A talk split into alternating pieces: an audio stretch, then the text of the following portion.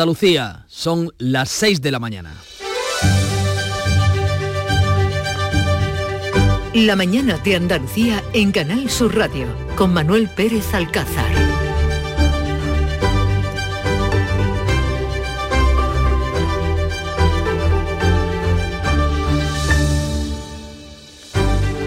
Frente a la inestabilidad política en el panorama nacional, Andalucía se confirma como un destino atractivo para las inversiones extranjeras que crecen un 87% en tres años, hasta los 6.700 millones de euros.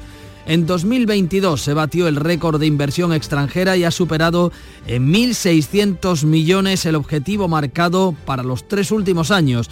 La Junta espera captar otros 11.000 millones de euros de proyectos del exterior con la nueva agencia Trade. Recibimos inversión, y también vendemos fuera. Las exportaciones andaluzas han superado los 22.700 millones de euros hasta julio, el segundo mejor registro histórico y eso a pesar de la caída interanual del 9%, principalmente por el efecto de la sequía en el campo andaluz. Y es que las lluvias acumuladas desde hace un año han dejado en los embalses de la cuenca del Guadalquivir un 68% menos de agua que la media de los últimos 25 años. Pese a todo, la Confederación va a cumplir su compromiso de desembalse para el riego hasta final de año.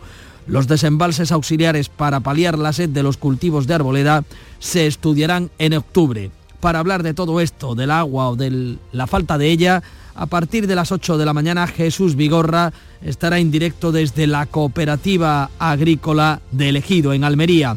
Este viernes, este 22 de septiembre, la corrupción política vuelve a ser noticia. La audiencia de Sevilla ha condenado a seis años de cárcel al exdirector de la FAFE, Fernando Villén, que pagó con dinero público en prostíbulos. Además, la intervención de la Junta confirma el uso fraudulento de fondos por parte de la empresa del marido y el cuñado de la que fuera directora de la Guardia Civil, la malagueña María Gámez habrían imputado facturas falsas en la etapa de los gobiernos del PSOE. La política nacional se agita después de que Pedro Sánchez haya apuntado su disposición a negociar la amnistía que los independentistas ya dan por descontada. El PSOE se parte entre los que respaldan las críticas de los históricos González y Guerra y quienes les acusan de desleales desde la dirección del partido o los miembros del gobierno. A pesar de todo, González y Guerra no serán expedientados como sí pasó con el expulsado Nicolás Redondo. Los que fueran referentes en la fundación del PSOE han encontrado voces defensoras en el PP que prepara su acto contra la amnistía de este domingo en Madrid. Feijó ha hablado este jueves con el socialista manchego García Paje, uno de los más críticos con la amnistía. Dirigentes populares como Juanma Moreno ya han reconocido sentirse más próximos a González y Guerra que al PSOE de Pedro Sánchez, con lo que no con los que no se entienden, con los de Sánchez, no lo hacen ni siquiera usando los traductores o los pinganillos que ha aprobado en lectura única el Congreso. De todos estos asuntos y algunos más les vamos a dar cuenta enseguida, pero antes conozcamos cómo amanece esta jornada de viernes. Lo hacemos con Francisco Ramón. Buenos días, Paco. Muy buenos días. En cuanto al tiempo, las nubes eh, y los chubascos de esta pasada madrugada se van a ir disipando hasta quedar claro durante el día ya el cielo andaluz, eh, sobre todo por la tarde. Las máximas se prevén sin cambios en el tercio occidental y el litoral mediterráneo y en descenso en las demás zonas. Granada y Almería tienen avisos amarillos por vientos fuertes hasta las 12 del mediodía. Los asuntos que destacan en este viernes en el que arrancamos un nuevo fin de semana pasan porque Andalucía se confirma como un destino atractivo para las inversiones extranjeras, que crecen un 87% en tres años hasta los 6.700 millones de euros. La Junta espera captar otros 11.000 millones con la nueva agencia Trade. El aumento de la inversión extranjera supera en 1.600 millones el objetivo que se había marcado la Junta. En 2022 Andalucía batió su récord con 1.265 millones de euros frente a la inestabilidad política a nivel nacional. El presidente andaluz, Juan Moreno, ha destacado que las políticas industriales de su gobierno han incentivado la llegada de nuevas firmas con 110 18 millones de euros en ayudas complementarias. Queremos aumentar el peso, habíamos perdido mucho peso industrial. Hoy representa un 13,5% de la economía andaluza, el mayor peso relativo en las dos últimas décadas. Hemos crecido dos puntos en peso industrial en cuatro años, cosa que no ha hecho ninguna otra comunidad autónoma.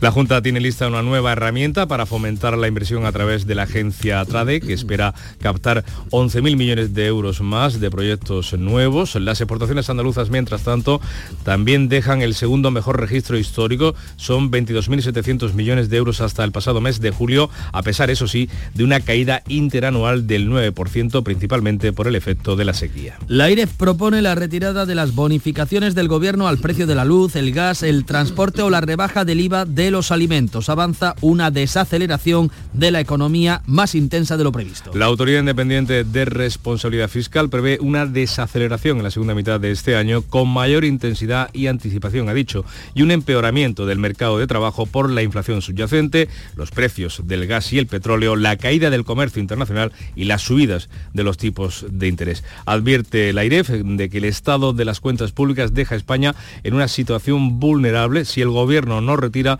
las medidas fiscales para hacer frente a la escalada de los precios de la energía y los alimentos, sobre todo. También insta a las comunidades autónomas a moderar su gasto. La Confederación Hidrográfica del Guadalquivir mantiene el desembalse comprometido con los regantes hasta final de año, pero estudiará en octubre si amplía una dotación extra para los cultivos de arboleda. Hasta el momento se han desembalsado 362 hectómetros cúbicos. El resto, hasta llegar a los 385 aprobados, se va a desembalsar cuando termine el año hidrológico. A final de este mes. Supone un 35,8% del volumen de desembalse de la anterior campaña.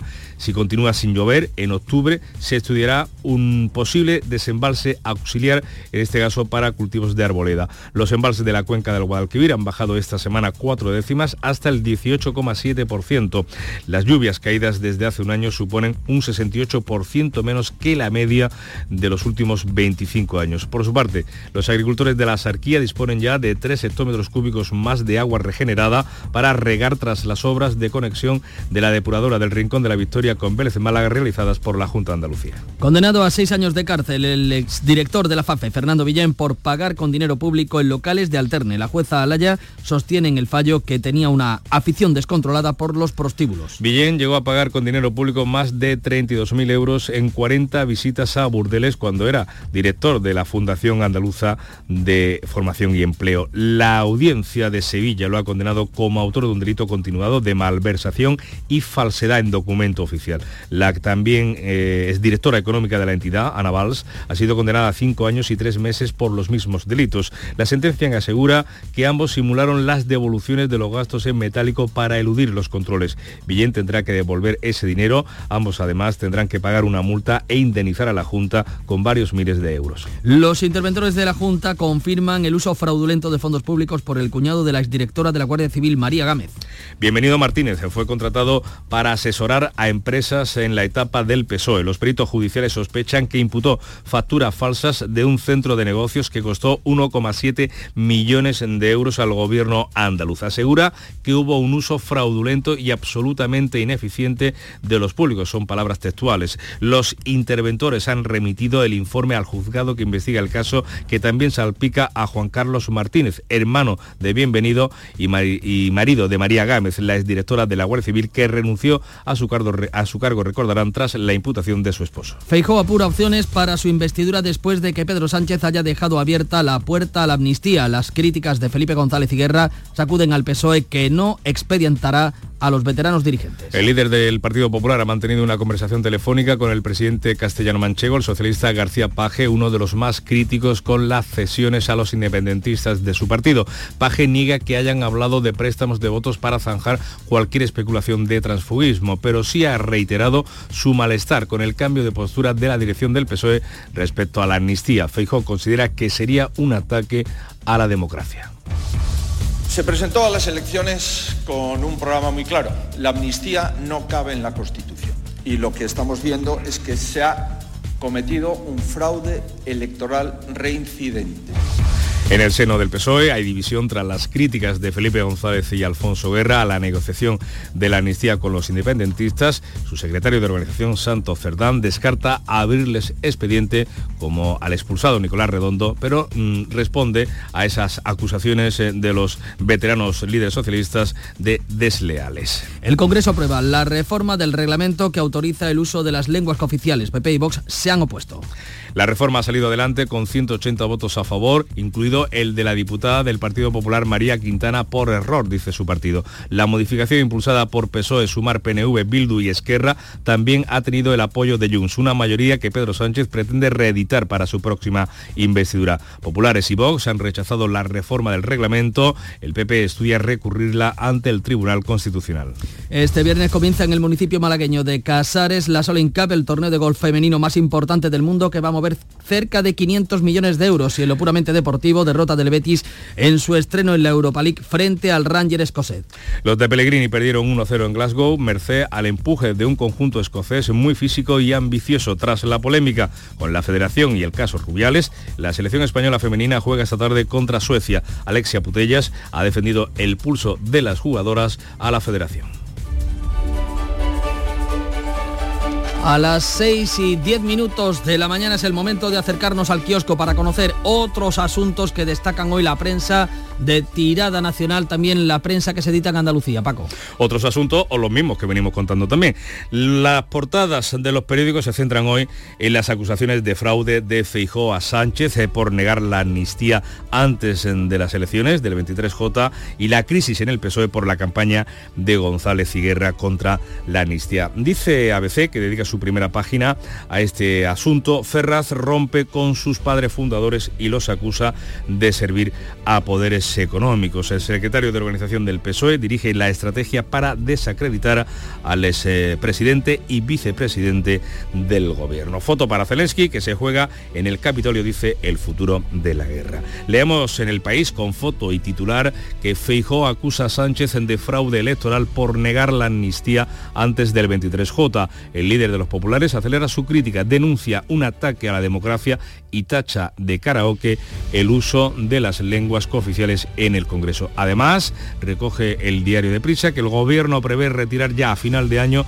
las rebajas fiscales de la energía. El fin de las ayudas impactará en la inflación. Y si nos atenemos a la portada del mundo, con una foto de un Sánchez sonriente en su escaño del Congreso, titula Ferraz ataca a los críticos y agita las bases para blindar la amnistía. El aparato del PSOE llama desleales a Guerra y González y confía en la militancia. También cuenta el periódico de Unidad Editorial que el PSC, los socialistas catalanes, ofrecen a Puigdemont una hacienda federal para Cataluña.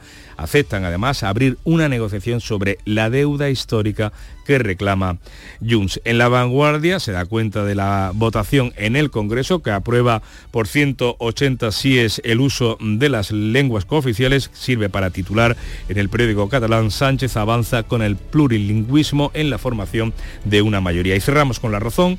En los periódicos de tirada nacional, Paje perdón, reúne eh, apoyos frente a Sánchez por la crisis en el PSOE por la amnistía.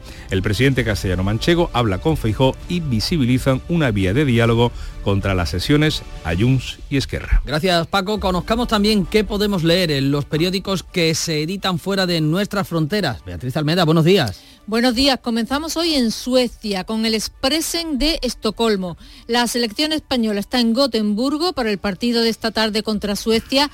Alexia Putellas pronunció un encendido discurso. Tuvimos que luchar mucho para ser escuchadas. Hemos dormido cuatro horas toda la semana, estamos cansadas, dice la estrella española. La prensa británica informa hoy de las reacciones a la relajación de los objetivos del clima. Leo en el Guardian, los activistas preparan impugnaciones para intentar bloquear el cambio en la estrategia climática de Rishi Sunak. Y el Papa viaja hoy a Marbella, informa Libegación. El símbolo es fuerte. El Papa, el de los pobres y los inmigrantes, visitará los distritos del norte de Marsella, donde reina la violencia de los narcotraficantes. A quien vemos en Le es al rey británico Carlos III, que está de visita oficial en Francia y que ayer habló ante el Parlamento y abogó por un acuerdo del clima. Otro nombre propio esté en el Washington Post. Zelensky se esfuerza en Washington por reforzar el apoyo a Ucrania. Visita el Congreso, el Pentágono y la Casa Blanca en medio de signos de debilitamiento del entusiasmo del Partido Republicano eh, por ayudar a Kiev. Y se jubila el magnate de la comunicación, Rupert Murdoch, lo leemos en el New York Times, le deja el canal Fox y el cuarto conglomerado mediático del mundo a su hijo Lachlan Murdoch. El magnate construyó su imperio a partir de una pequeña empresa de periódicos en Australia hace 70 años. Gracias, Bea. En un ratito esperamos eh, ampliar esos titulares de la prensa internacional. Desde las 5 de la mañana está en marcha la radio pública de Andalucía con el Club de los Primeros que capitanea de manera magistral Charo Padilla, buenos días. Buenos días. Te iba a decir querido Vigorra, pero no eres tú, Vigorra, claro, Vigorra está... Pero soy querido también, ¿no? Hombre, eres muy querido en elegido. ¿Por qué no me lo has llevado? Siempre se lo pido que me lleve, pero nunca me lleva. En fin, os deja aquí, nos, nos deja aquí. nos deja al pie del cañón, ¿no? Menos mal que estamos rodeados de buenas personas. Hemos estado con Rafael, que eh, trabaja en Isla Mayor eh, eh, recogiendo los cangrejos rojos que son tan conocidos y tan famosos allí. Por, si no lo sabía, el 29 de septiembre hay una fiesta allí del cangrejo que se ponen hasta arriba de cangrejo.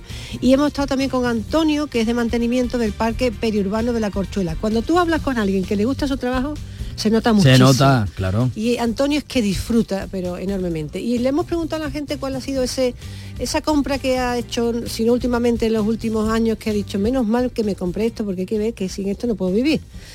uno nos ha contado que, no puede vivir sin un váter chino que se ha comprado. Un uno, chino. Uno, uno de estos que, limpian, que te... Japonés, ¿no? Japonés, ¿no? Japonés, japonés. Vale. Bueno, igual. Hecho en China, pero vamos, japonés. El caso es que dice que... Pero porque, porque te limpian algo. ¿Eh? Las, partes. Es uno de los grandes atractivos de Japón. Y, de ahí hemos pasado a mi Beatriz en Almeda, que, por otra, que hemos subido un poquito más el cuerpo y su compra fantástica ha sido un irrigador de dientes.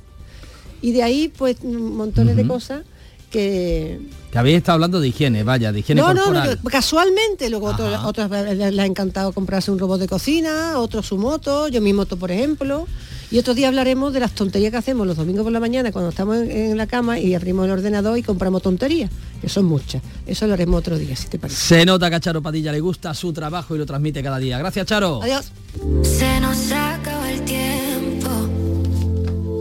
Me cansé Esta es la propuesta informativa que le traemos en la mañana de Andalucía en Canal Sur Radio, la propuesta musical de Canal Fiesta Radio y la pone Aitana, Dadari.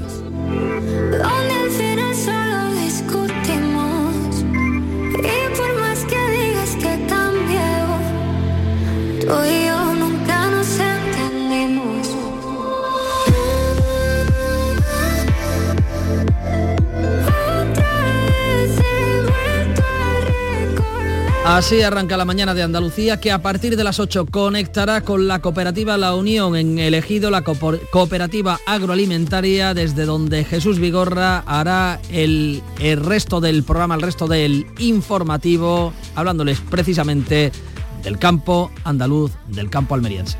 La mañana de Andalucía.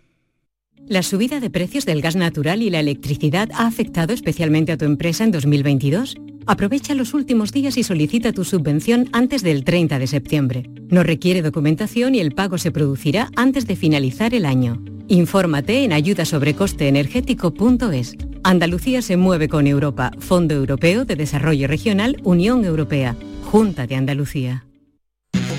Si eres joven más 60, te mereces un viaje. Viajes El Corte Inglés y Club de Vacaciones ya tienen la nueva programación a destinos como Nueva York, Egipto o circuitos por España y resto de Europa. Reserva desde solo 15 euros las mejores plazas de Club de Vacaciones con Viajes El Corte Inglés. Consulta condiciones.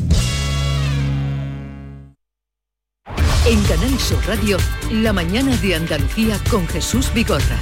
Noticias. A las 6 y 19 minutos les contamos que la inversión extranjera en Andalucía crece un 87% en tres años, en el último trienio, hasta los 6.700 millones de euros. La Junta espera además captar proyectos de inversión nuevos por valor de otros 11.000 millones de euros con la nueva agencia Trade. Buenos días, Jorge González. Buenos días, Paco. El aumento de la inversión extranjera en Andalucía ha permitido alcanzar esos 6.700 millones de euros, superando en 1.600 el objetivo marcado para los últimos tres años. La comunidad ya batió su récord de inversión extranjera en 2022 con 1.265 millones de euros. El presidente andaluz, Juanma Moreno, destaca que las políticas industriales de la Junta han incentivado la llegada de nuevas firmas y a esto contribuyen los 118 millones de euros en ayudas complementarias que aporta su gobierno. Y hemos conseguido captar inversiones industriales por más de 6.700 millones de euros, superando el objetivo que nos habíamos marcado, que era en torno a 5.100 millones de euros. Y que han generado 39.000 empleos, más del triple del objetivo que nos habíamos marcado, que eran 12.000 empleos por ser exacto. La Junta tiene lista una nueva herramienta para fomentar la inversión. La Agencia Empresarial para la Transformación y el Desarrollo Económico de Andalucía, TRADE, activará sus primeros instrumentos de apoyo a las empresas andaluzas antes de que termine este año. Solo en proyectos de captación extranjera, TRADE espera atraer más de 11.000 millones de euros a Andalucía. Pues eh, hablamos ahora de exportaciones. Andalucía vende, las empresas andaluzas vende eh, en el exterior más de 22.740 millones de euros hasta el pasado mes de julio y firma así su segundo mejor registro histórico a pesar, eso sí, de una caída interanual del 9%. Este comportamiento se debe a una bajada de los precios de la energía y las materias primas y a la sequía que afecta seriamente al campo andaluz. A pesar de ello, Andalucía comparte con Cataluña el liderazgo de las exportaciones agroalimentarias, con el 21% del total gracias al sector hortícola, según los datos de esta agencia andaluza de Trade. De hecho, Andalucía ha registrado unas ventas internacionales de alimentos y bebidas de más de 8.600 millones de euros, aunque bajan su valor un 4% respecto al mismo periodo del año pasado. En cualquier caso, la agroindustria andaluza aportó un superávit comercial de 4.554 millones a los números de la comunidad. Al margen de la agroindustria, los capítulos que experimentan una mayor subida son industriales, el cobre y sus manufacturas, con alzas de un 37 y un 17% respectivamente. Por destino, los mercados donde más crecen nuestras exportaciones son Alemania, con un 4,9% más, y Portugal, con un 7,5%. Pues seguimos hablando de economía porque la IREF ha propuesto la retirada de las medidas anticrisis del gobierno y avanza una desaceleración de la economía española más intensa, Jorge, de lo previsto. La presidenta de la, de la Autoridad Independiente de Responsabilidad Fiscal, Cristina Herrero, prevé una desaceleración de la economía española en la segunda mitad del año con mayor intensidad y anticipación y un empeoramiento del mercado de trabajo. Herrero explica este comportamiento de la economía española por la inflación subyacente, los precios del gas y el petróleo la caída del comercio internacional y la subida de los tipos de interés. En este contexto, Herrero añade el estado de las cuentas públicas que dejan España, asegura, en una situación de vulnerabilidad si el gobierno no retira las medidas fiscales para hacer frente a la escalada de los precios de la energía y los alimentos y las comunidades autónomas no moderan su gasto. Retirada de las medidas que adoptó el Gobierno central y que están en vigor para atender hacer frente a la crisis energética y la crisis de precio y dos, que las administraciones territoriales moderen el crecimiento de su gasto. La IREF recuerda que la deuda pública española es del 110% del PIB en un momento de tipos de interés altos y prevé un nuevo déficit al final del año del 4,1%. Hoy conoceremos el dato definitivo mm, del Producto Interior Bruto durante el segundo trimestre del año. En julio, el INE adelantó que la economía española avanzó cuatro décimas entre abril y junio, una menos que los tres primeros meses de 2023. Cambiamos de asunto, les contamos que la Confederación Hidrográfica del Guadalquivir va cumplir con su compromiso con los regantes y va a finalizar la campaña de riego con la dotación prometida y los volúmenes aprobados en abril. Por el momento, la Comisión de Desembalse de la Confederación, reunida este jueves, ha aplazado al mes de octubre su decisión sobre si va a autorizar o no desembalses auxiliares para atender la demanda de los agricultores. Jaén Lourdes Prieto.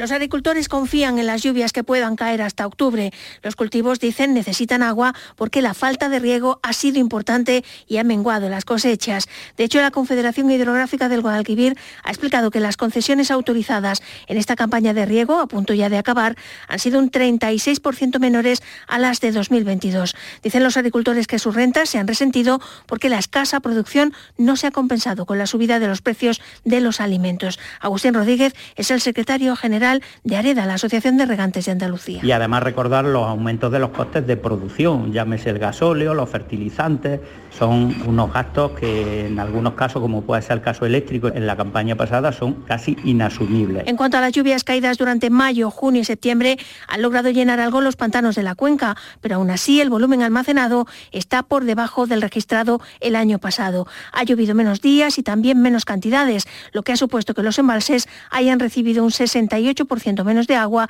de lo habitual en los últimos 25 años. Pues seguimos hablando de agricultura. Ahora en Málaga los agricultores de la Sarquía disponen de 3 hectómetros cúbicos más de agua regenerada para poder regar. La Junta ha invertido más de 15 millones de euros en las obras de conexión de la depuradora del Rincón de la Victoria con Vélez Málaga en Almayate Alto. El agua llega para tratar de salvar las plantaciones de mango y aguacate de la zona. Desde hace un año, los agricultores de la comarca oriental malagueña solo disponen de aguas regeneradas y de pozo para poder regar. No hay agua en la viñuela. El embalse de la Sarquía está en mínimos históricos por debajo del 8%. Pues la Fiscalía de la Audiencia Nacional va a investigar, en este caso, las extracciones de agua subterránea en Doñana. El Ministerio Público persigue el cumplimiento de la sentencia del Tribunal de Justicia de la Unión Europea que apuntaba hace dos años que los pozos ilegales están detrás del deterioro medioambiental del espacio natural. El Seprona de la Guardia Civil peinará las zonas protegidas de Doñana Norte y Oeste y la dehesa del Estero y Montes de Moguer en busca de captaciones ilegales del acuífero. La apertura de diligencia se produce después de que el Parlamento andaluz haya aprobado esta semana el dictamen de la proposición de ley para regularizar zonas de regadío la Corona Norte de Doñana y después de que el Partido Popular haya retrasado a octubre su aprobación definitiva tras las críticas de la oposición. Le contamos ahora que la audiencia de Sevilla ha condenado a seis años de cárcel al que fuera director de la FAFE, Fernando Villén, por pagar con dinero público en locales de alterne. La juez Mercedes Alaya sostiene en el fallo que tenía una afición descontrolada por los prostíbulos. Está también condenada Ana Valls, en la que fuera directora económica, Inmaculada Carrasco. Villén pagó con dinero público más de 32.000 euros en 40 visitas a burdeles, cinco clubes de alterne de las provincias de Sevilla, Córdoba y Cádiz durante su etapa como director de la Fundación Andaluza Fondo de Formación y Empleo, la FAFE. La audiencia lo condena como autor de un delito continuado de malversación y falsedad en documento oficial. La directora económica de la entidad, Ana Valls, ha sido condenada a cinco años y tres meses por los mismos delitos. La sentencia asegura que ambos simularon las devoluciones de los gastos en metálico para eludir los controles.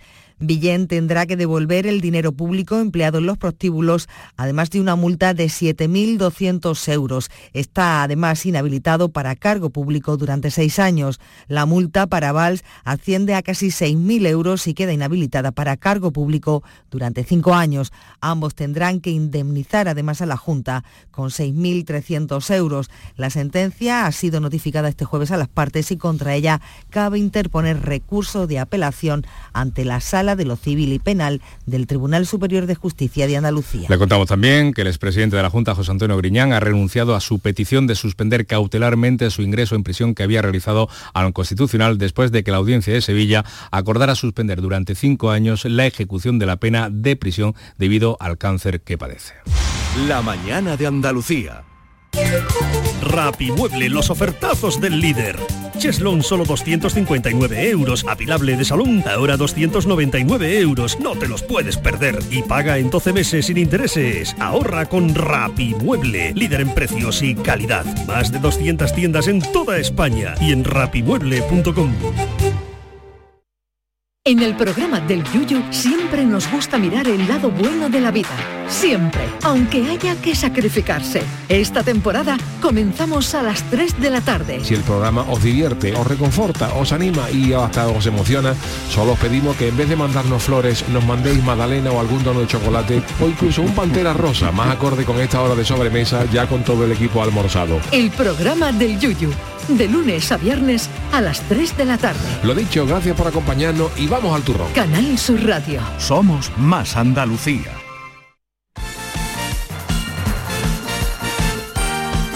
Y a esta hora vamos con los deportes y con la derrota del Betis en la Europa League. Buenos días, Antonio Camaño. Hola, ¿qué tal? Buenos días. El Betis perdió 1-0 ante el impetuoso Ranger en su estreno esta temporada en el Grupo C de la Liga Europa en el Libro Park de Glasgow. Después de un partido en el que tuvo un buen comienzo el conjunto verde y blanco con alguna ocasión de abde, pero en el que naufragó en la segunda mitad, merced al empuje de un conjunto escocés muy físico y ambicioso. Empieza mal la trayectoria europea del conjunto verde y blanco. Y la selección española femenina juega a las seis y media en Gotemburgo frente a Suecia, un partido de la Liga de Naciones después de una semana de muchísima intensidad, con declaraciones, reuniones y con decisiones eh, todavía por tomar. Y la Solheim Cup arranca hoy en Finca Cortesín, en la localidad malagueña de Casares, que se convierte en el centro mundial del golf femenino en este torneo entre Europa y Estados Unidos y donde el presidente de la Junta, Juanma Moreno, valoraba así lo que significa para Andalucía tener este torneo que supone 85.000 espectadores con un retorno de 500 millones de euros para en la Costa del Sol Andalucía y con casi también 500 millones de espectadores en el mundo. ¿no? Es un acontecimiento de primerísimo nivel que hace la marca Costa del Sol, la marca Málaga, la marca Andalucía, la pone completamente en el mundo y estamos pues muy satisfechos. Buenos días Andalucía a las seis y media de la mañana.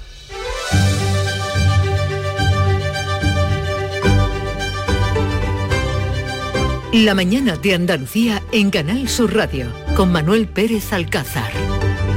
Y a las seis y media de la mañana con Francisco Ramón hacemos resumen en titulares de los asuntos más destacados de la jornada.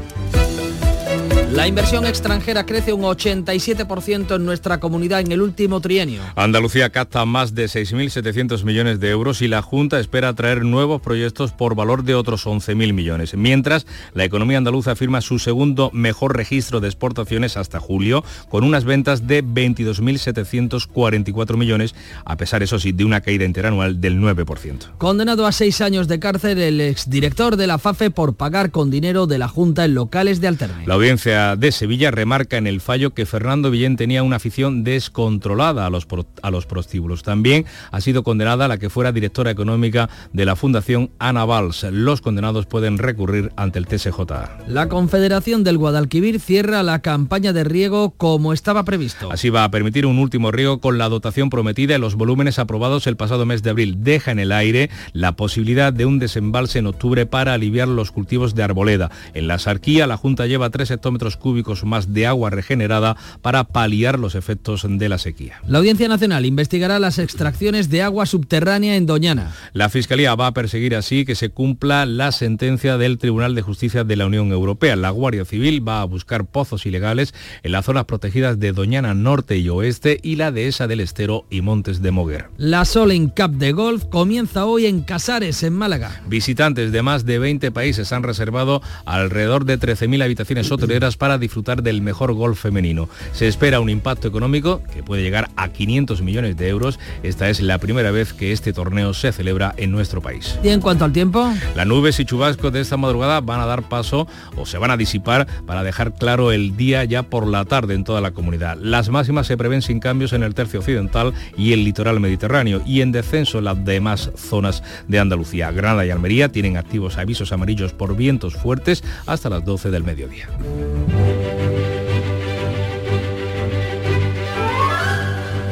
22 de septiembre, día en el que la iglesia celebra a San Mauricio el Tebano.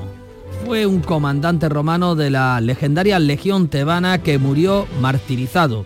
Es el patrono de los armeros, sastres, tintoreros y los soldados de infantería, protector contra los calambres y la gota. Pues nada, que tengan ustedes suerte con los calambres y la gota.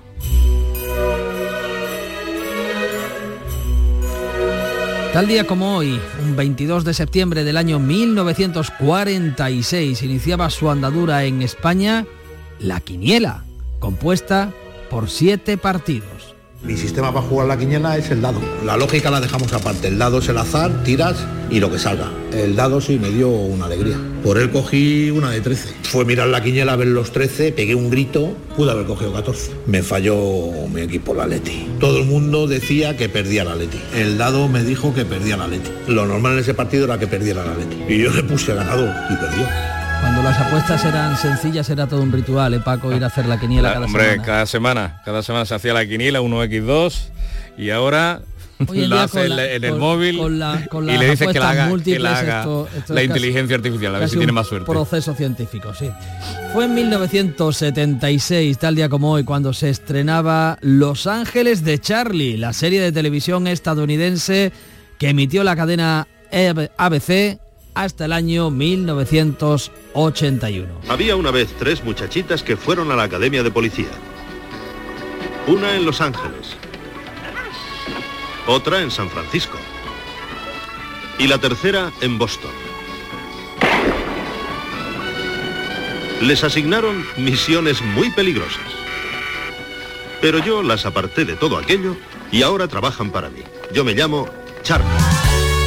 Tenía favorita Víctor de la Portilla, sí. No, no lo va a confesar, pero la tenía. Todos teníamos una favorita. A Charlie. Este viernes les vamos a proponer una cita de el periodista español Mariano de Cavia, que nacía tal día como hoy en el año 1855. Dice así, por el trabajo se puede lograr la libertad y con la libertad se puede conseguir una sonriente visión de las cosas.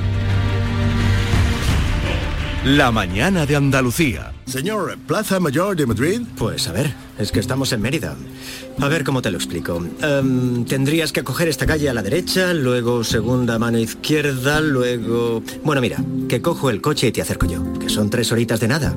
Este 29 de septiembre puedes convertirte en dueño del tiempo si ganas el bote especial de Euromillones de 130 millones de euros. Así que tendrás tanto tiempo que no te importará perderlo un poquito. Euromillones. Loterías te recuerda que juegues con responsabilidad y solo si eres mayor de edad. Madrid, Madrid, Madrid. ¿Qué tiene Madrid que siempre es un buen plan? Con viajes del corte inglés, escápate a museos, a los mejores musicales y teatros o a tus parques temáticos favoritos y alójate en los mejores hoteles. Déjate asesorar por expertos y reserva desde solo 15 euros y sin gastos de cancelación. Consulta condiciones en viajes del corte inglés. 6 de la mañana, casi 36 minutos. Volvemos al kiosco para seguir viendo qué titulares destaca hoy la prensa. Empezamos por la que se edita en Andalucía, Paco. Pues mira, como estamos hablando de las exportaciones, de ese segundo mejor registro de Andalucía, comenzamos por la opinión de Málaga, que abre hoy su periódico contando el impacto de la sequía amenaza el tirón de las exportaciones de Málaga. Mantiene en 2023 en la provincia malagueña un nivel récord de exportaciones, pero varias instituciones muestran una gran preocupación por las consecuencias de la sequía. También en Ideal, su edición de Almería, Almería tira del carro de las exportaciones, es la segunda que más crece. La provincia donde hoy se encuentra Jesús Vigorra, en el ejido, ha realizado de enero a julio ventas récord por 3.661 millones de euros. Recordemos de esos datos que es el, sector hortícola el que está manteniendo la pujanza en medio de la sequía. Otros asuntos. Diario de Sevilla. El exdirector de la FAFE irá seis años a la cárcel por los pagos en burdeles. La juez Mercedes Salaya reprocha a Fernando Villén su afición descontrolada a los prostíbulos. Gastó 32.000 euros en fondos públicos de la Fundación en cinco clubes de alterne. La fotografía de portada es para la derrota del Betis en Escocia, un Betis sin reacción que cayó por 1 a 0. En el Huelva Información leemos que hay un menor investigado por manipular fotos de niñas con desnudos. Una veintena de familias de la localidad de Ayamonte ha denunciado la difusión de estas imágenes en las redes. En el diario Córdoba, Del Río reclama una refundación del actual sistema judicial español. Son las palabras ayer en la conferencia del periódico del Córdoba, donde intervino el presidente presidente del, del TSJA, del Tribunal Superior de Justicia de Andalucía, que dijo también sobre la amnistía en Cataluña que existe una gran debilidad, subrayó, debilidad argumental para concederla. En ideal, fotografía a toda página del Covirán Granada, en la previa del inicio de la temporada de baloncesto de la Liga Endesa, músculo para la ACB y siguen a vueltas con el AVE. El viaje en tren a Madrid es tan lento como antes de acabar la obra del AVE, similar a lo que se tardaba hace ocho años, en 2015, con el transbordo en autobús en la localidad de Antequera. Es el resultado de los nuevos horarios de Renfe para los aves que conectan la capital de España con Granada. En el diario de Cádiz, las administraciones no tienen suelo para el estadio del Cádiz. Es la continuidad a la entrevista ayer con el presidente del conjunto amarillo. El alcalde deja claro que prioriza, priorizará planes que generen empleo, economía, industria sostenible, vivienda y espacio comunitario. En la voz de Almería, apoyo jurídico a la sanitaria a la que besó un compañero. Un juez ha impuesto una orden de alejamiento y recoge que la declaración del denunciado ha admitido que hubo ese beso, pero que fue en la mejilla y que no la forzó. Y cerramos eh, con el sur de Málaga. La depuradora de Rincón ya aporta agua tratada para el riego, como hemos contado en la comarca de la Axarquía. Así viene la prensa que pueden encontrar en los kioscos de toda Andalucía, también en los del resto de España, pero muchos de los titulares de la prensa internacional también han llamado hoy nuestra atención. ¿Qué podemos destacar? Beatriz Almeda, hola de nuevo. Hola de nuevo. Leo en el Washington Post un artículo un tanto inquietante. China ha extraído ADN humano de naciones de todo el mundo, lo que genera temores a posibles armas biológicas. China ofreció ayuda a varios países con las pruebas del COVID-19 durante la pandemia. La recompensa para Pekín fue el acceso al ADN de millones de personas. Cuenta también el Post que Zelensky ha hecho tres paradas este jueves en Washington, en el Capitolio, el Pentágono y la Casa Blanca, en busca de apoyo financiero y armamentístico. Ha obtenido 325 millones de dólares en armas. Destaca el Pravda ucraniano Biden volvió a lucir la, corbata amarilla y azul para su reunión con Zelensky, que son los colores de la bandera ucraniana. De Ucrania. Y no solo el Reino Unido relaja los objetivos climáticos. El Guardian cuenta que Suecia recorta drásticamente el presupuesto climático del país y admite que aumentarán las emisiones de dióxido de carbono. Compara el periódico esta decisión con la del primer ministro Rishi Sunak, que ha dado un giro de 180 grados en sus compromisos medioambientales, dice. La igualdad de género retrocede en algunos países. El Parlamento iraní ha aprobado una ley que endurece el castigo a las mujeres que no usen velo con penas de cárcel de hasta cinco años. Lo leo en el, en el Times. El Parlamento iraní vota a favor del proyecto de la ley del hijab. Es urgente apoyar la cultura de castidad y el velo, dice. Esto lo decide un parlamento de 201 representantes donde solo se sientan seis mujeres. Es decir, que 195 hombres deciden sobre cómo tienen que vestir las mujeres y cómo de castas tienen que ser. Por suerte en otros países la igualdad avanza. Eh, esta tarde se enfrentan las elecciones de España y Suecia. Avanza el Gothenburg Posten de Gotemburgo. Las suecas tendrán un gesto de apoyo a las jugadoras españolas. Tenemos un plan, afirma la capitana. Esta pelea es increíblemente importante para ellas. No es solo una cuestión deportiva, sino una cuestión social. Estas batallas claramente valen la pena. Muchas gracias, Beatriz Almeda. Que pases un magnífico fin de semana. Gracias, igualmente. Hasta el lunes. Así viene la información en la prensa nacional, andaluza e internacional. Un instante y seguimos. La mañana de Andalucía. ¿Quién no ha sentido la necesidad de vivir y disfrutar de experiencias culturales, de ir al cine, de devorar novelas y cómics, de emocionarnos a boca llena? Es lo que muchos llaman hambre de cultura. Y para saciarla, os recomendamos visitar la exposición Las Edades de Pablo, disponible en la Casa Natal Picasso de Málaga hasta el 1 de octubre. Hasta finales de año, los mayores de 65 años pueden disfrutar del cine un día por semana por 2 euros. Localiza tu sala en la web del Ministerio de Cultura y Deporte. El 27 de noviembre se cumplen 25 años del fallecimiento de la poeta Gloria Fuertes y el 10 de diciembre será el centenario del nacimiento del escritor e intelectual Jorge Semprún. Os animamos a visitar la librería o biblioteca más cercana y acercaros a dos figuras claves de la literatura. disfruta de la cultura, disfruta del renacimiento cultural. Es una iniciativa del Ministerio de Cultura y Deporte.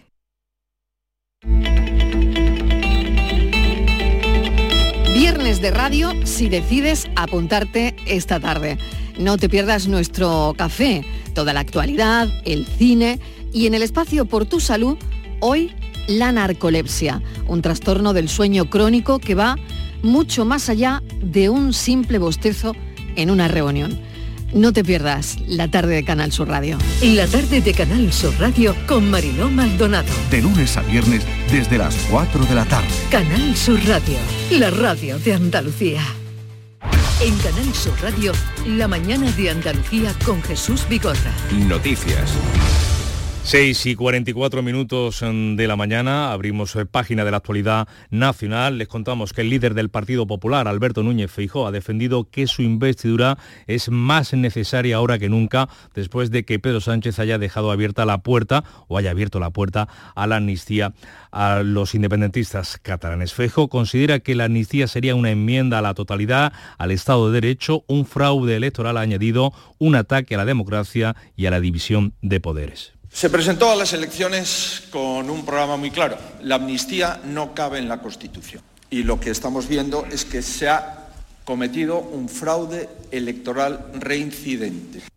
Le ha respondido la portavoz del Gobierno en funciones, Isabel Rodríguez, que ha subrayado que la política territorial de Sánchez es conocida porque lleva cinco años gobernando. Lo ha hecho siempre con el prisma de avanzar en España, recuperando la paz y la convivencia en Cataluña y en el conjunto de España y siempre bajo el paraguas de la ley y la Constitución. Y esa será siempre la senda del presidente del Gobierno.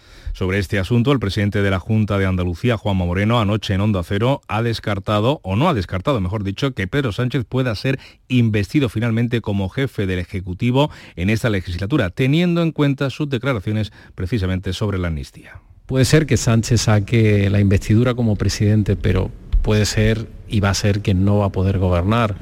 Y lo que salga de ahí no va a ser bueno para los españoles. Igual es bueno para él, mientras sigue el lío en el PSOE, sobre todo después de que Alberto Núñez Feijóo haya mantenido una conversación telefónica con el presidente castellano manchego, el socialista Emiliano García Paje, una de las voces más críticas con la amnistía en el seno del Partido Socialista. Feijóo no ha pedido apoyo a su investidura al varón socialista. Ambos han hecho una reflexión general sobre la situación política actual. Paje ha quitado importancia a esa conversación y asegura que no han hablado de préstamos de votos para zanjar, ha dicho, cualquier especulación de transfugismo. Sí ha reiterado Paje su malestar con el cambio de postura de la dirección de su partido respecto a la amnistía. Eh, lo que más me preocuparía es que la, realidad termine siendo lo que parece. Lo que manda primero es lo que se ha dicho. ¿Qué se ha dicho? Que no cabe en la Constitución la amnistía. Bueno, pues sí, sí, ahora cabe, una de dos si la Constitución no es, no es distinta, pues algo ha tenido que pasar de por medio, ¿no? El PSOE ha decidido que no va a expedientar a Felipe González y Alfonso Guerra por sus declaraciones contra la amnistía, pero ha remetido contra ellos. El secretario de organización del PSOE, Santo Cerdá, ha salido al paso de la acusación de desleal que Guerra dirigió perdón, a los que negocien la amnistía y les ha devuelto el calificativo. Desleales, desleales son los que no respetan las mayorías del partido, ¿no? Alfonso Guerra ha devuelto, ha vuelto a la carga este mismo jueves, lo ha hecho en una entrevista televisiva en Antena 3, donde ha salido al paso de las críticas de la vicepresidenta Yolanda Díaz a Felipe González, que criticó a su vez la reunión de la líder de Sumar, vicepresidenta del gobierno, con Puigdemont. La vicepresidenta criticando falta de rigor político, jurídico, ella la habrá dado tiempo entre una peluquería y otra. Ante este comentario, Yolanda Díaz ha dicho. En las sociedades del siglo XXI, todas las discrepancias técnicas y políticas son bienvenidas. Pero creo que en la Europa que hoy presidimos desde Santiago de Compostela del siglo XXI, los comentarios machistas no tienen acogida. Y si me permite el señor comisario, desde aquí digo, se acabó con el machismo en España y en Europa. Desde Andalucía, el secretario general de los socialistas ha apoyado a Pedro Sánchez y critica a los históricos de su partido, que dice le hacen el juego al Partido Popular. Juan Espadas. Evidentemente, cualquier opinión se puede tener en cuenta, pero eh, yo le pediría a los que militan en un partido que, sobre todo, se pronuncien sobre el riesgo de la alternativa de un gobierno PP-Vox y no solo sobre las cuestiones que se puedan derivar de un acuerdo del Partido Socialista con otras fuerzas políticas.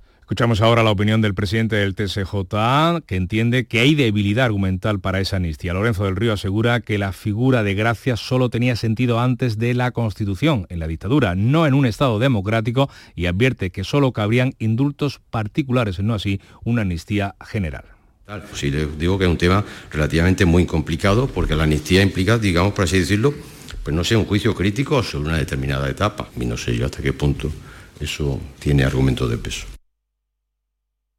Y les contamos ahora que la Solengay Cup eh, comienza a andar hoy, este viernes, sobre los hoyos de la finca Cortesín en Casares, en Málaga. Va a finalizar el domingo que viene. Un torneo en el que competirán las mejores golfistas del mundo por primera vez en nuestro país y será en Málaga, donde se enfrenten las selecciones de Europa y Estados Unidos. Mati Pola. La ceremonia de bienvenida celebrada en Marbella fue vista en todo el mundo. Durante su intervención, el presidente de la Junta, Juanma Moreno, destacó la apuesta de su gobierno por el deporte de élite.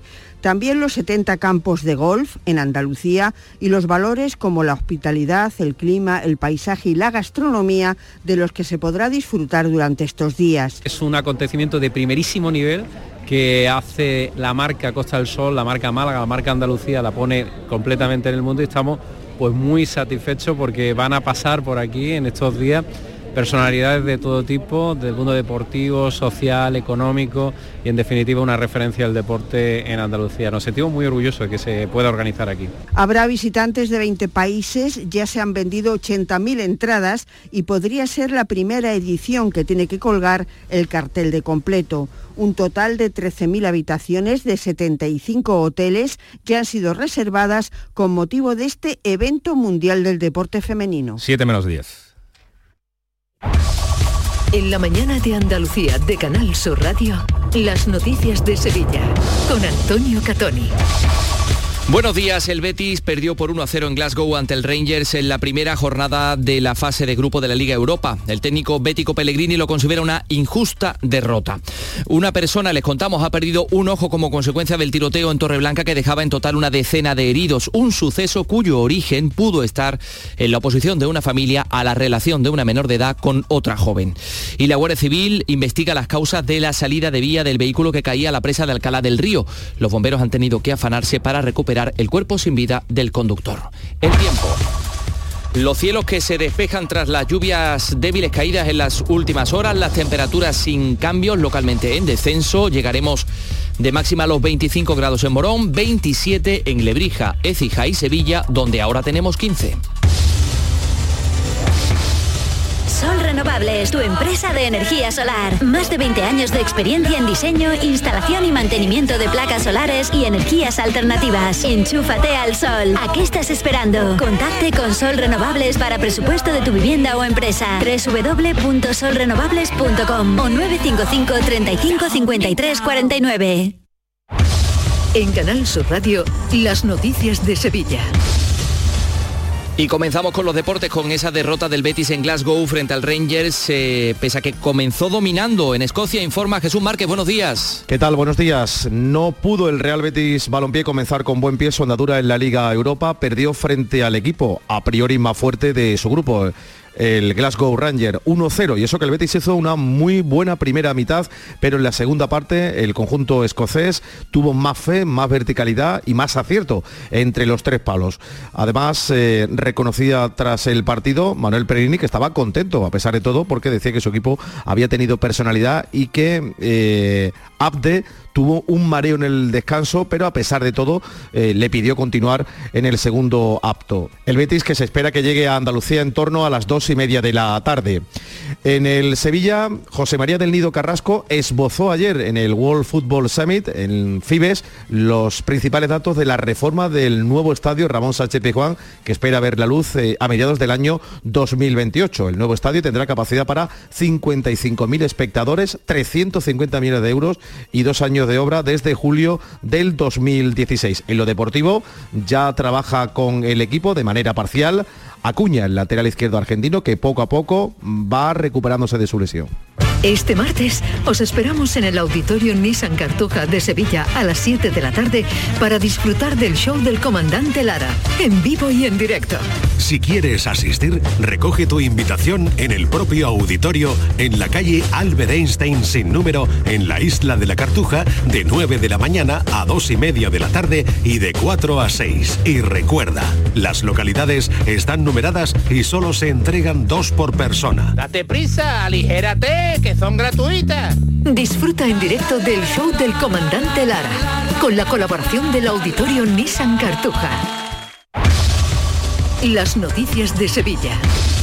Canal Sur Radio. 6 y 53 permanece detenido el presunto autor del tiroteo que en la noche del pasado miércoles causaba heridas a 10 personas en el barrio de Torreblanca, parte de ellas miembros de una misma familia. La mayoría de ellas fueron trasladadas al Hospital Virgen del Rocío donde se vivieron momentos de tensión. Uno de esos heridos ha perdido un ojo. La investigación continúa abierta pero se baraja como detonante la oposición de una familia a que su hija menor de edad mantuviese una relación con otra joven de 19 años. El incidente se produjo en la Plaza del Platanero, una de las más deprimidas del barrio y los vecinos de esta zona aseguran estar ya cansados de tanta inseguridad. Esto era un barrio antes de trabajadores. Se ha cambiado mucho, mucho, mucho. Yo me casé en el 85, me fui a Poliano vivir, ya había cambiado un poquito, ¿no? Pero ya como yo cuando me venía aquí he visto eso, madre mía, yo nunca he visto lo que hay ahora. Antes podíamos dormir en la calle, o sea, dentro del salón tengo la moto, por afuera no se puede quedar, te la toman rápido, te la quitan. Por otra parte, la Guardia Civil investiga las causas de la salida de vía del vehículo que se precipitaba también en la noche del miércoles a la presa de Alcalá del Río tras chocar contra la barandilla del puente viejo. Caía desde 10 metros de altura. Los primeros efectivos de emergencia solicitaron la intervención de los bomberos del Ayuntamiento de Sevilla. El vehículo estaba a 6 metros de profundidad con el conductor a bordo, un hombre de 58 años, vecino de Alcalá del Río, cuyo cuerpo ha tenido que ser escarcelado, cuerpo sin vida, porque fallecía en este suceso. Un rescate como señalaba Carmelo Cáceres de los bomberos del Ayuntamiento de Sevilla. Estamos en una zona donde hay muchísimo lodo, el vehículo estaba sumergido totalmente y enterrado. Hay que un poco limpiar ese lodo, eh, abrir apertura para que esas eslingas pueden acceder a, poder abrazar, pues digamos, ese vehículo y después pues, producir un izado conforme establece la seguridad. Los eh, sevillanos, perdón, TUSAM garantiza la normalidad en el pago a proveedores y de las nóminas a los trabajadores que en las fechas, en las fechas y plazos habituales ante la posibilidad de que el proceso de abono pudiera verse perjudicado por el hackeo del ayuntamiento. El Consejo de Administración ha aprobado facultar al gerente para que gestione una operación financiera por valor de 7 millones que garantizaría los pagos en el hipotético caso de que fuese necesario. Y los sevillanos podrán comprar de nuevo los bonos de consumo a partir del 25 de eh, septiembre del lunes. El delegado de Economía Álvaro Pimentel ha anunciado que serán más de 45.000 los que se van a poner a disposición de los ciudadanos que podrán canjearlos en más de 650 comercios entre el 25 de septiembre y el 25 de octubre con el importante ahorro que suponen estos bonos, ya que su valor es de 25 euros, pero el precio es de 15 euros, ya que los 10 restantes los abona el ayuntamiento. Es una estupenda oportunidad para que los sevillanos participen en esta nueva campaña que servirá para ayudarles en sus compras y también para incentivar la venta en los comercios tradicionales de nuestra ciudad. 6 y 56. ¿Entrenar en casa o en el gym a la vuelta de la esquina? Basic Fit está disponible para ti. Haz del fitness tu básico con 6 semanas extra y una mochila. Hazte socio ahora. Basic Fit. Go for it. Ver condiciones en basic-fit.es. Atención empresarios, GESOL os ayuda a que ahorréis más del 40% en las facturas eléctricas de vuestros negocios sin ninguna inversión. ¿Quieres disfrutar de una instalación fotovoltaica sin coste y sin preocuparte por nada? Con GESOL es posible. Infórmate ya en www.disfrutatuenergia.com. En Canal Sur Radio, las noticias de Sevilla. La alcaldesa de Alcalá de Guadaira se ha mostrado contraria a la subida de la tarifa del agua del 30%, tal y como plantea el Ayuntamiento de Sevilla para la empresa Emasesa, que también abastece a municipios como Alcalá, como Dos Hermanas o como Coria del Río. Decía esto Ana Isabel Jiménez en el día de la entrega de distinciones en el Ayuntamiento de Alcalá como motivo del Día del Patrón. Decía que comparte que hay que adoptar medidas por la sequía, pero entiende que la subida que propone el alcalde de Sevilla es desmesurada. La vemos excesiva, además en un momento en el que las familias ya están haciendo un esfuerzo importante eh, con el consumo, con el nivel de precios y con toda la situación económica que tenemos. Estamos estudiando una otra propuesta para hacerlo quizás en años diferentes, prorrateado, de alguna forma que no llegue a, a ser algo tan fuerte y tan impactante para las familias. El alcalde de Sevilla, José Luis Sanz, participaba en los actos de celebración del 25 aniversario de la planta de Coca-Cola en Sevilla, en La Rinconada, donde trabajan casi 600 personas. El primer edil apostado por la sostenibilidad para seguir atrayendo nuevas empresas. Una prioridad, no solo una prioridad, una obligación para cualquier administración, también para el Ayuntamiento de Sevilla, el imponer, esas condiciones de sostenibilidad para cualquier nueva oportunidad industrial que pueda surgir. Eso es lo que conseguirá que Sevilla sea una ciudad no solo para visitar, eh, para vivir y para invertir en ella también. Ya hay fecha para las pruebas de acceso a la universidad de 2024 en nuestra comunidad. La PEBAU se va a celebrar los días 4, 5 y 6 de junio del año que viene. Ya está abierta al público la parte central de la Real Fábrica de Artillería de Sevilla, que continúa en proceso de rehabilitación. Hasta final de año se ha abierto eh, varios espacios que acogen la exposición inaugural de la Bienal de Arquitectura y Urbanismo. Uno de los comisarios, el profesor Ángel Martínez, subraya la importancia de esa reapertura. Somos casi en un sentido coherente con el propio argumento de esta bienal, que es medio plazo, somos el primer ocupante de este espacio que pronto esperamos sea público, sea un nuevo foco cultural de la ciudad de Sevilla. El ministro del Interior entrega hoy a la Hermandad del Gran Poder la medalla de plata al mérito social penitenciario para reconocer la labor que desarrolla en colaboración con las parroquias de tres barrios y a través de la pastoral penitenciaria de los Cirineos del Señor. Una medalla que se concede con motivo de la festividad de Nuestra Señora de la Merced, la patrona de las instituciones penitenciarias.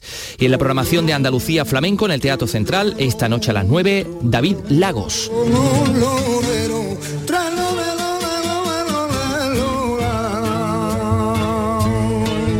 Tenemos 15 grados en Sevilla capital.